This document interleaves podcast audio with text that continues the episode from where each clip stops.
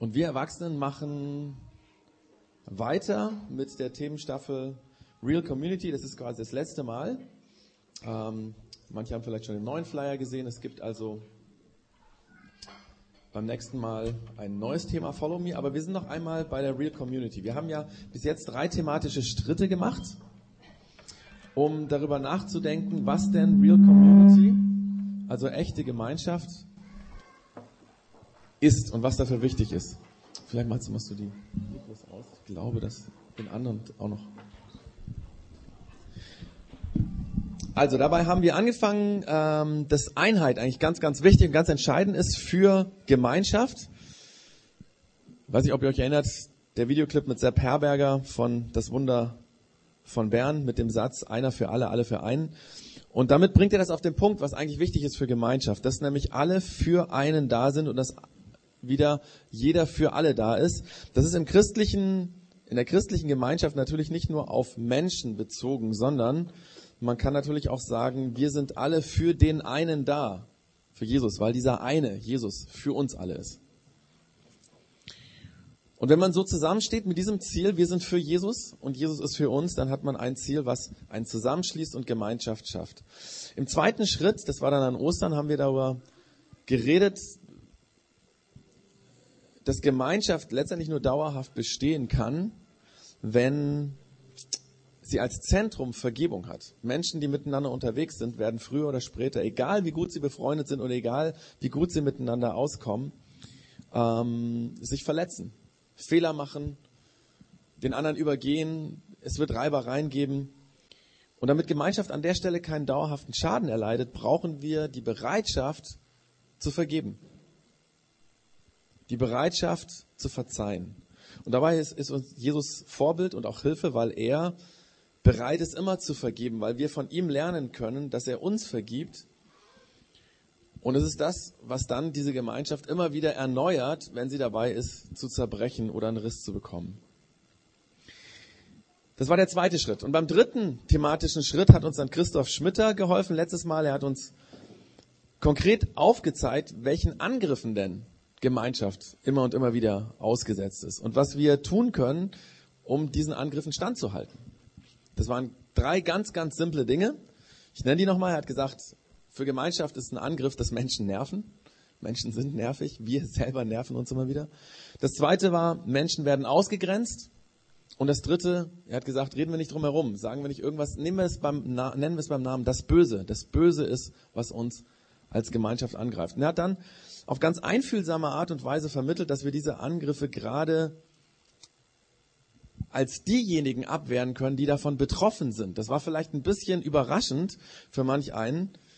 Also nicht diejenigen, die andere ausgrenzen und nicht diejenigen, die andere nerven, sind die, die die Lösung oder haben oder die den Angriff abwehren können, sondern gerade die, gerade ich, der ich genervt bin, kann etwas tun, dass ich mich zum Beispiel nicht so ernst nehme. Und dass ich überlege, warum bin ich denn genervt? Also, dass sozusagen derjenige, der den Angriff spürt, weil oftmals ist ja der, der, der nervt, der merkt es ja gar nicht. Oder ähm, dass derjenige, der ausgegrenzt ist, der diese Distanz spürt, dass der aufgerufen ist zu überwinden, indem er einfach auf andere zugeht. Indem er diesen Auftrag von Jesus aufeinander zuzugehen, miteinander un äh, unterwegs zu sein, indem er den ernst nimmt. Und bei den Bösen ist es so, wenn wir in der Gruppe, wenn mir in der Gruppe Böses getan wird, dann kann ich mit dem Guten, was ich tue, dieses Böse überwinden. Das war ja dieser Satz äh, in der Bibelstelle, den, die er, ähm, über die er gepredigt hat. Dass wir das Böse mit dem Guten überwinden können. Man kann das alles nochmal auf dem Podcast nachhören äh, diese drei Predigten ähm, einfach bei uns auf der Internetseite. Und heute gehen wir jetzt einen Schritt weiter und reden über das, was Gemeinschaft eigentlich ausmacht, nämlich, dass man gemeinsam an einem Ziel arbeitet, dass jeder daran beteiligt ist, dass jeder seinen Part einbringen kann. Darum geht es heute gehen. Und ich will an der Stelle ganz einfach mal das Beispiel von der Fußballmannschaft äh, hernehmen, um das zu erklären, worum es hier geht. Das verzeihen mir jetzt bitte alle, die jetzt nicht so fußballaffin sind. Ich denke, als Pastor in einem Ort wie Augsburg, ähm, wo der FCA gerade mal die erfolgreichste Saison seiner Geschichte hinter sich gebracht hat, darf man mal ein Fußballbeispiel in der Predigt gebrauchen.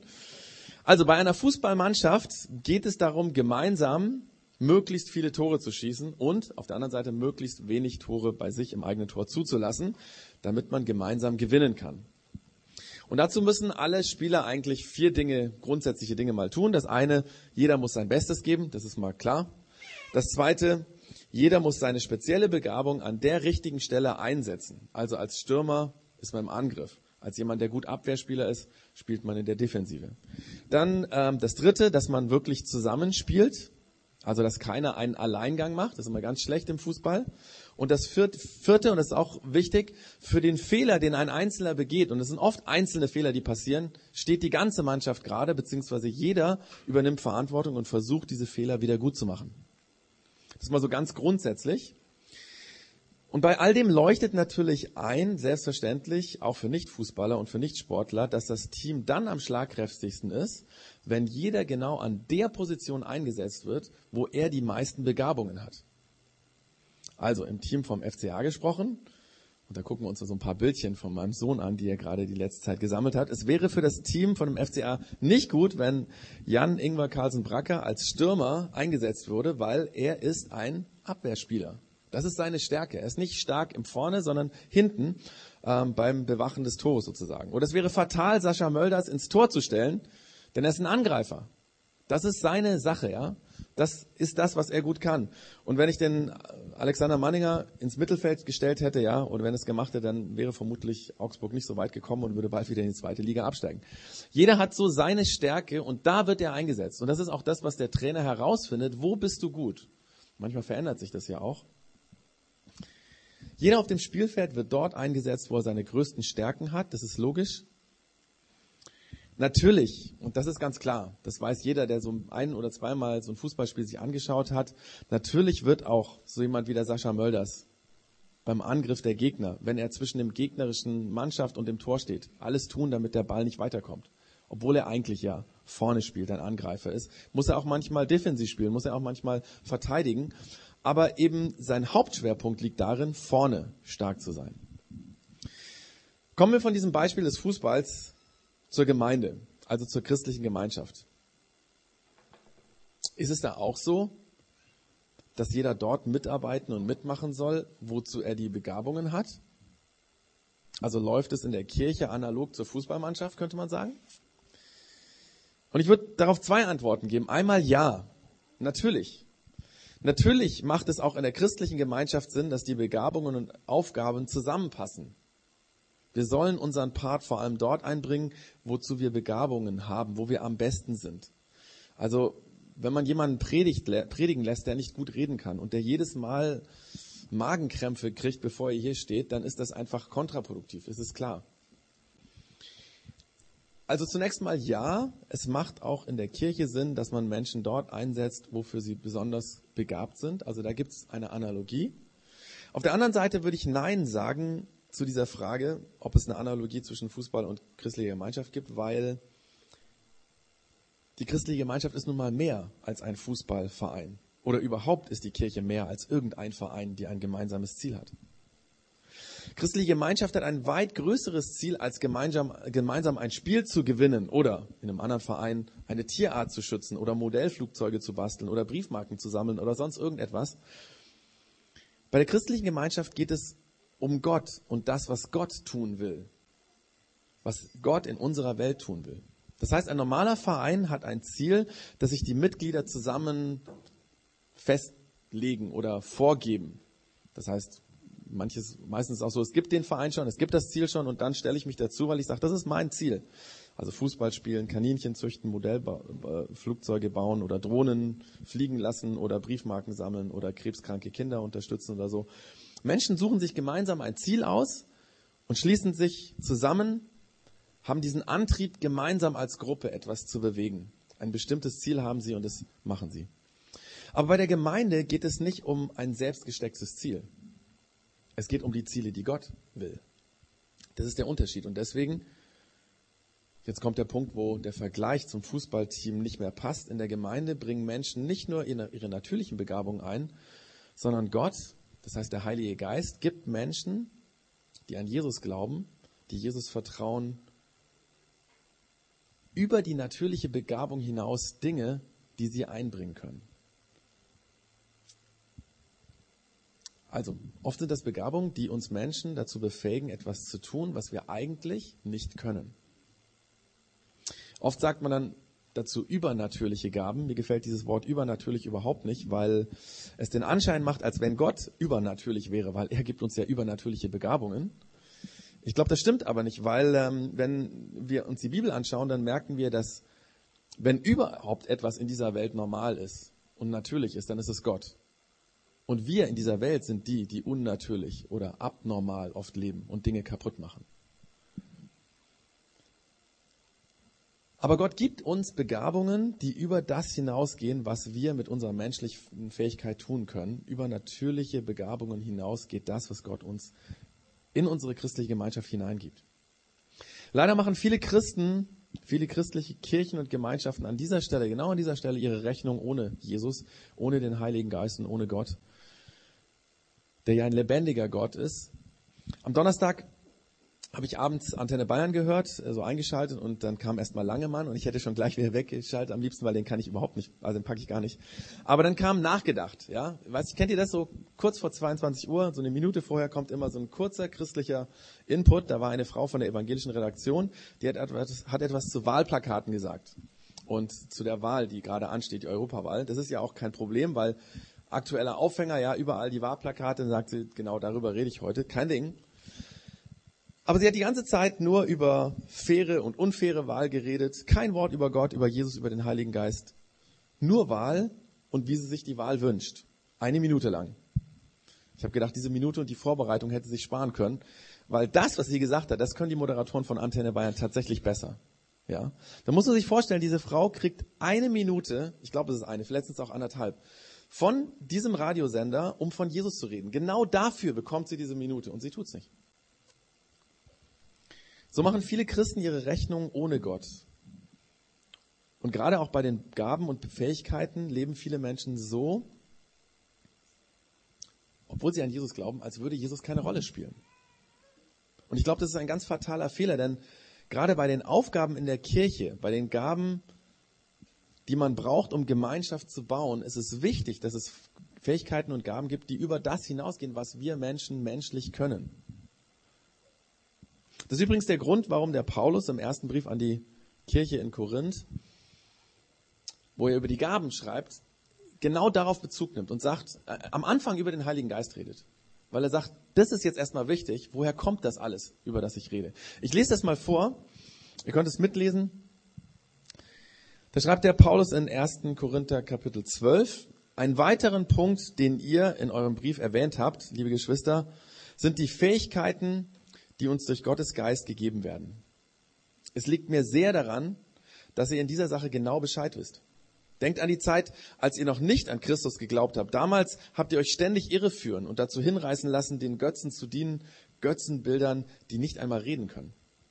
Deshalb weise ich euch auf Folgendes hin. Niemand, der unter der Leitung von Gottes Geist redet, wird jemals sagen, Jesus sei verflucht. Und umgekehrt kann niemand sagen, Jesus ist der Herr, es sei denn, er wird vom Heiligen Geist geleitet. Also der Paulus redet in dem Abschnitt über die Begabung. Er sagt, hey, ich will euch nicht im Unwissen lassen über die Begabung. Ihr habt mich ja gefragt. Und dann schiebt er diesen Part ein und sagt, hey, hey, jetzt da achten wir aber erstmal auf den Heiligen Geist. Und es geht ihm eigentlich um um etwas, was er mit diesem plakativen Beispiel, mit diesen zwei Extremen verdeutlicht. Er sagt einmal, niemand kann sagen, Jesus sei verflucht, wenn er den Heiligen Geist hat. Und andersrum, es kann niemand sagen, Jesus ist der Herr, wenn er nicht von dem Heiligen Geist geleitet wird. Paulus macht damit deutlich, ein Mensch, der an Jesus glaubt, der ihn als Herr bezeichnet, bei dem geht mehr als das, was er in sich selber trägt. Der hat Gott in sich. Da ist der Heilige Geist, der ihn zu Dingen fähig macht. Und er fängt erstmal mit dem Glauben an. Allein der Glaube schon kommt vom Heiligen Geist. Ich kann das nicht selber begreifen mit Jesus. Und wenn du jetzt hier sitzt und sagst, ich glaube an Jesus, dann ist das der Heilige Geist gewesen, der dir das klar gemacht hat. Und genauso wie der Glaube entsteht in einem, entstehen Fähigkeiten in einem, die der Paulus dann in dem nächsten Abschnitt ähm, oder den nächsten Zeilen, die er schreibt, beschreibt. Ich lese mal weiter. Er sagt, es gibt viele verschiedene Gaben, aber es ist ein und derselbe Geist, der sie uns zuteilt. Es gibt viele verschiedene Dienste, aber es ist ein und derselbe Herr, der uns damit beauftragt. Und es gibt viele verschiedene Kräfte, aber es ist ein und derselbe Gott, durch den sie alle in uns allen wirksam werden. Bei jedem zeigt sich das Wirken des Geistes auf eine andere Weise, aber immer geht es um den Nutzen der ganzen Gemeinde. Also dieser Absatz ist eigentlich selbsterklärend. Ich werde es trotzdem nochmal versuchen, auf das Projekt X, auf unsere Situation runterzubrechen. Jeder von uns, der an Jesus glaubt, hat Begabungen, die der Heilige Geist ihm gegeben hat. Das heißt, du hast Begabungen, Gaben, die der Heilige Geist dir geschenkt hat. Und diese Gaben, mit denen beauftragt dich Jesus, dem Projekt X zu dienen. Und wenn du dich mit deinen Begabungen einbringst, dann tust du durch deinen Dienst etwas, was der ganzen Gemeinschaft dient, was allen zugutekommt. Und das alles macht der eine Gott, Heiliger Geist, Jesus, Gott der Vater, damit alle einen Nutzen davon haben, damit Gemeinschaft wachsen kann, zusammenpasst. Und dann zählt der Paulus ein paar Begabungen auf, die der Heilige Geist in Menschen bewirkt. Und an der Stelle sage ich schon gleich, das ist nur ähm, eine kleine Auswahl von Begabungen, die es gibt.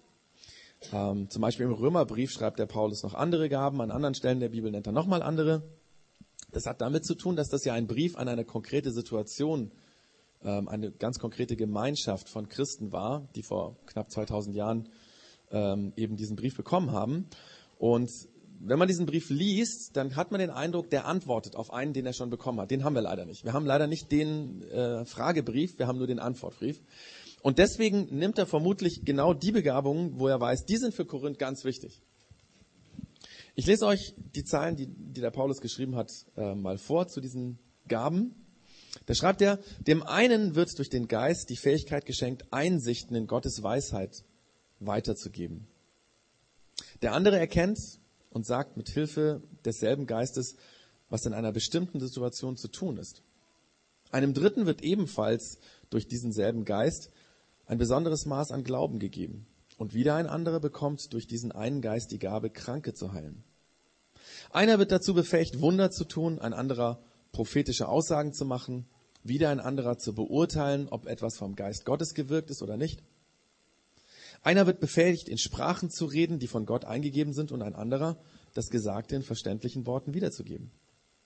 Das alles ist das Werk ein und desselben Geistes, und es ist seine freie Entscheidung, welche Gabe er jedem Einzelnen zuteilt.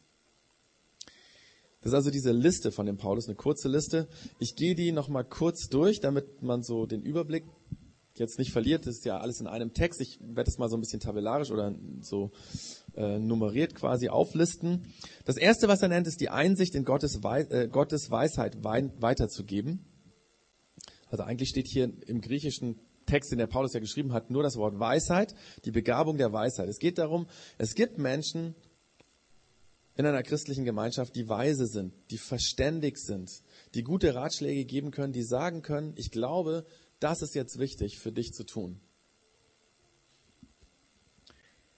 Das ist erste Weisheit. Das zweite, Erkenntnis. Also in dieser Übersetzung, die ich eben gelesen habe, steht jemand, der erkennt und sagt, was in einer bestimmten Situation zu tun ist. So ein bisschen ähnlich wie die Weisheit. Ich glaube, hier geht es mehr auch darum, Zusammenhänge zu begreifen, ja? Also auch vom christlichen Glauben Zusammenhänge zu begreifen. Also es gibt Leute im Projekt X, die können sehr gut auf den Punkt bringen, wie das mit dem Glauben ist. Einen bestimmten Sachverhalt beim Glauben können es gut auf den Punkt bringen. Die haben da die Erkenntnis und können das auch vermitteln, dass andere das verstehen. Darum geht's hier. Dann schreibt der Paulus, und das ist ja interessant, ähm, es gibt Menschen, die die Gabe des Glaubens bekommen, ein besonderes Maß an Glauben. Menschen, die diese Begabung haben, können auch dann noch fest glauben, dass etwas passiert, wenn andere den Glauben schon lange verloren haben. Ich habe den Eindruck, dass ich diese Glaubensstärke nicht habe. Muss an der Stelle so ein bisschen mit vorgehaltener Hand sagen, ich war gestern nicht für Bayern München. Aber nach dem 1-0 habe ich dann ausgeschaltet, weil ich den Glauben verloren hatte. Und ähm, aber es gibt solche Menschen, die, das ist, das ist ein lächerliches Beispiel, es geht um viel wichtigere Dinge, ja, in der Gemeinde zum Beispiel. Es gibt Menschen, die glauben und es passiert auch. Selbst dann, wenn alle anderen schon lange sagen, das wird nicht mehr passieren. Wenn wir zum Beispiel mal wieder eine neue Church Zone Location bräuchten, ist ja zurzeit nicht so, zum Glück, aber wenn es so ist, und es war ja ähnlich, bevor wir das Ensemble gefunden haben, wenn es dann aussichtslos aussieht, du hast alles abgeklappert und nirgendwo findest du was, und dann gibt es den einen, der sagt, wir werden trotzdem was finden. Ich weiß es und ich glaube fest daran. Das ist so jemand, der diese Begabung hat.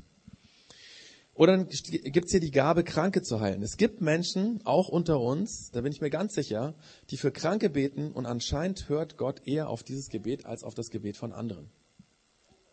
Menschen werden durch dieses Gebet gesund. Natürlich nicht durch das Gebet an sich. Gott macht das. Und warum auch immer, ich verstehe das nicht, aber es ist wohl so, dass Gott ganz bestimmte Menschen auswählt, denen er besonders diese Fähigkeit gibt, dass wenn sie beten, dass Menschen gesund werden. Wie gesagt, ich bin mir sicher, dass es im Projekt X solche Leute auch gibt und vielleicht beten wir alle viel zu wenig für Gesundheit und Heilung, wenn jemand krank wird. Und deswegen wissen wir auch nicht, wer mit dieser Gabe begabt ist. Also ich weiß zum Beispiel in der Gemeinde, wo ich vorher war, da gab es eine Frau, die war völlig unscheinbar. Die hat das auch nie von sich irgendwie gesagt, aber viele Leute wussten, diese Frau, wenn die für einen betet, das ist dann nicht wie ein Wunder oder so, tralala plötzlich, sondern oft war es so, dass Menschen dadurch gesund geworden sind.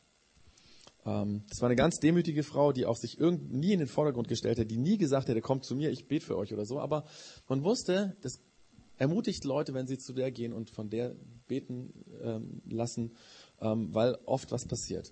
Dann sagt der Paulus, es gibt die Begabung, Wunder zu tun. Ähnlich wie bei der Heilung gibt es Menschen, die noch andere Wunder im Auftrag Gottes durch die Kraft des Heiligen Geistes tun können. Da ist auch wieder nicht so, dass sie das selber können, sondern dass Gott das tut. Und natürlich, Gott ist souverän. Manchmal passieren Wunder, manchmal nicht. Aber irgendwie konzentriert sich das dann bei einer Person oder bei ein paar wenigen Personen. Übrigens habe ich den Eindruck, dass wir in Deutschland und in Westeuropa diese Begabung anscheinend vom Heiligen Geist nicht so viel bekommen, beziehungsweise andersrum, ich muss andersrum sagen, in Ländern, die sehr viel ärmer sind, in Afrika, da gibt es diese Begabung viel öfters.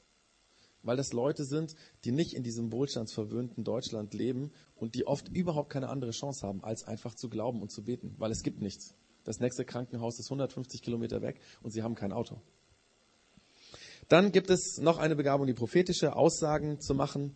Das heißt, Aussagen machen, dass man Dinge sagt, die man eigentlich nicht wissen kann. Oft ist das so, dass zum Beispiel in einer Homezone oder auch in einer Predigt jemand etwas hört und denkt, hey, woher weiß der Klaus das? Oder woher weiß er das? Also es gibt tatsächlich solche Begebenheiten, dass jemand nach der Predigt zu einem kommt und sagt, sag mal, ich kenne Sie nicht und Sie kennen mich auch nicht, aber das, was Sie gesagt haben, das ist genau meine Situation und das hat mich unglaublich berührt. Also da passiert zum Beispiel Prophetie. Dann steht hier noch Beurteilung, ob etwas von Gottes Geist gewirkt ist oder nicht. Also es gibt eine Begabung, das ist so eine Sensibilität zu spüren, ob was von Gott kommt oder nicht. Also das ist dann zum Beispiel so, dass ein Mensch vor mir steht und ich weiß, obwohl der noch nie nicht seinen Mund aufgemacht hat, obwohl ich ihn noch nie gesehen habe, habe ich den Eindruck, der meint es gut oder ist jemand, der es böse meint. Das, da kommt das zum Beispiel vor. Und es gibt Menschen, die haben diese Sensibilität und andere, die merken das gar nicht. Dann gibt es hier noch zwei ein bisschen merkwürdigere Dinge oder die uns merkwürdig scheinen. Ich glaube, so merkwürdig sind sie gar nicht. Aber da steht, es gibt die Begabung, Sprachen zu reden, die von Gottes Geist eingegeben werden. Es gibt das Phänomen in christlichen Gemeinden von Anfang an, seit ungefähr 2000 Jahren, dass manche Christen in anderen, für uns unverständlichen Sprachen Gott loben und ehren. Und der Heilige Geist scheint das zu benutzen, um die Gemeinschaft aufzubauen. Und weil die Gemeinschaft dadurch aufgebaut werden will, kommt jetzt die nächste Begabung, dass es Leute gibt, die das Gesagte in unverständlichen Worten äh, verstehen und dann so wiedergeben können, dass es allen was bringt. Das würde jetzt alles viel zu weit führen, wenn ich, ich müsste eigentlich zu jeder Gabe ganz viel noch sagen.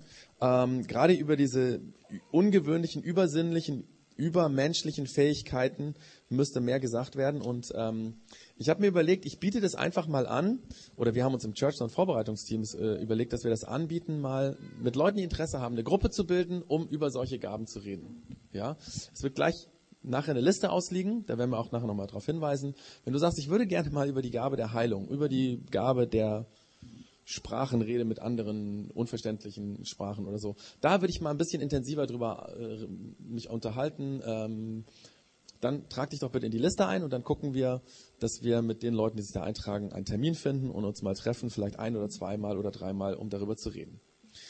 Und wie gesagt, es gibt noch viel mehr Begabungen, die der Heilige Geist wirkt, die er in eine Gemeinschaft von Christen hineinstellt, damit diese Gemeinschaft aufgebaut wird, damit diese Gemeinschaft zusammenhält, damit diese Gemeinschaft funktioniert. Und das Wichtigste bei dem Thema ist ja eigentlich, und deswegen schreibt der Paulus das auch, und deswegen schreibt er diese Begabungen an Korinth, weil er wusste, die sind wichtig.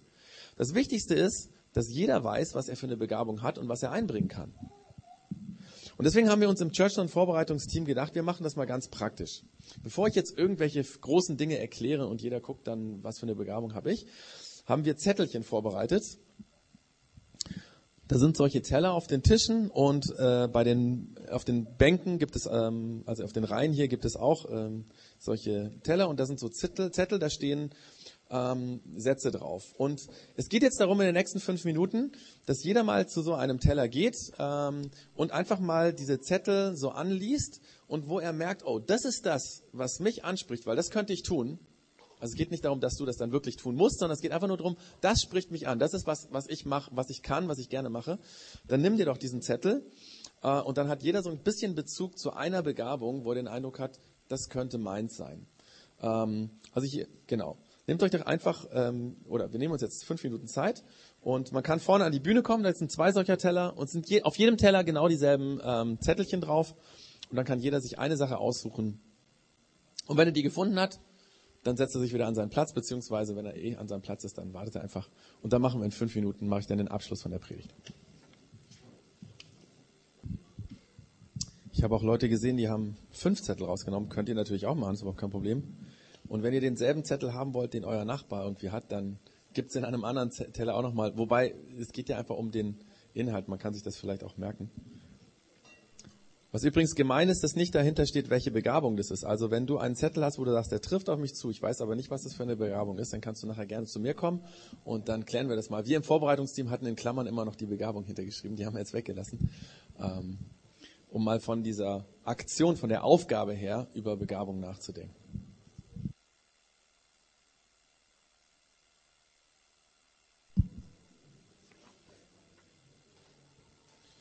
Genau. Die Zettel liegen ja nachher noch da, das heißt, jeder kann auch nachher gerne noch ähm, damit, also weiter das durchlesen oder äh, sich anschauen und natürlich gerne auch mit Leuten drüber reden. Ihr könnt auch auf mich zukommen. Ich hoffe und denke, dass jeder ein Zettelchen gefunden hat, wo er sagt, das passt. Ähm, wenn das so ist, dann beschreibt dieser Zettel eine Sache. Wie gesagt, es kann mehrere geben, aber eine Sache, die du einbringen solltest, weil es dich anspricht und weil du den Eindruck hast, das kann ich. Und diese Zettel zeigen ja, dass die Begabung und die Aufgaben zusammenhängen. Und das Ganze darf durchaus Spaß machen. Das ist ja nicht so, dass Gott Dinge von uns verlangt, die wir nicht können, wo wir ständig frustriert sind. Also falls du gerade im Projekt X etwas tust, das dich jedes Mal wieder neu frustriert, dann sollten wir dringend reden ob es nicht was anderes gibt, was du machen kannst, weil das ist dann sicherlich nicht deine Begabung. Und ich glaube und ich weiß, dass Gott von dir nicht verlangt, das immer und immer wieder zu tun, dass du immer und immer wieder neu frustriert wirst. Gott ist kein frustrierender Gott, sondern einer, der uns als Team zusammenstellt, dass wir uns gegenseitig unterstützen und dass jeder das einbringen kann, was er kann. Natürlich, ich wiederhole das Beispiel nochmal, vom Fußball her gesprochen, der Stürmer muss auch mal abwehren. Ja, und manch ein Tor ist deswegen nicht passiert, weil der Stürmer dazwischen gegangen ist. Und trotzdem ist seine hauptsächliche Aufgabe, vorne im Sturm dabei zu sein. Und so auch bei uns. Wir müssen immer wieder auch Dinge tun, die wir nicht unbedingt so gut können. Aber das ist nicht das Haupt, die Hauptaufgabe. Wenn es das ist, dann, dann wird es schief und dann passt es nicht mehr. Ich will mit einem Gespräch die Predigt beenden, das ich vor ein paar Wochen mit meinem Nachbar geführt habe. Äh, ich habe ihm erzählt, was wir so machen, also dass ich Pastor bin, dass wir das Projekt X äh, gegründet haben vor sechs Jahren. Ich habe ihm erzählt, dass wir so gerade aus der ersten Gründungsphase rauskommen, dass es jetzt darum geht, so ein bisschen Stabilität in die Gemeinde zu bekommen, das, was wir aufgebaut haben, so, so ähm, ja, dann Fundament zu haben, wo das einfach stabil steht. Und er hat sich das so angehört und dann sagt er zu mir, Klaus, das, was du jetzt brauchst, sind Menschen, die ganz leidenschaftlich sich einbringen. Also keine Mitläufer, keine Leute, die sich reinsetzen und konsumieren, sondern du brauchst Leute, die anpacken, die alles geben, um die Gruppe, die du aufgebaut hast, zu stabilisieren. Und das hat mich total ermutigt, weil ich gedacht habe, ja genau, Menschen, die mit ganzer Leidenschaft die Gaben einbringen, die der Heilige Geist ihnen gibt, damit das Ding stabil wird. Das brauchen wir. Und darauf sagt er, darauf die musst du dich konzentrieren. Das hat mich ermutigt und ich hoffe, ich hoffe, dass du dabei bist, damit wir gemeinsam diese echte Real Community im Projekt X bauen können. Und da ist dann eben diese Frage, die jeder mit nach Hause nehmen kann, was habe ich für eine Gabe? Was bringe ich ein? Und natürlich die Frage, bist du einer von denen, die hingegeben voll und ganz mitmachen?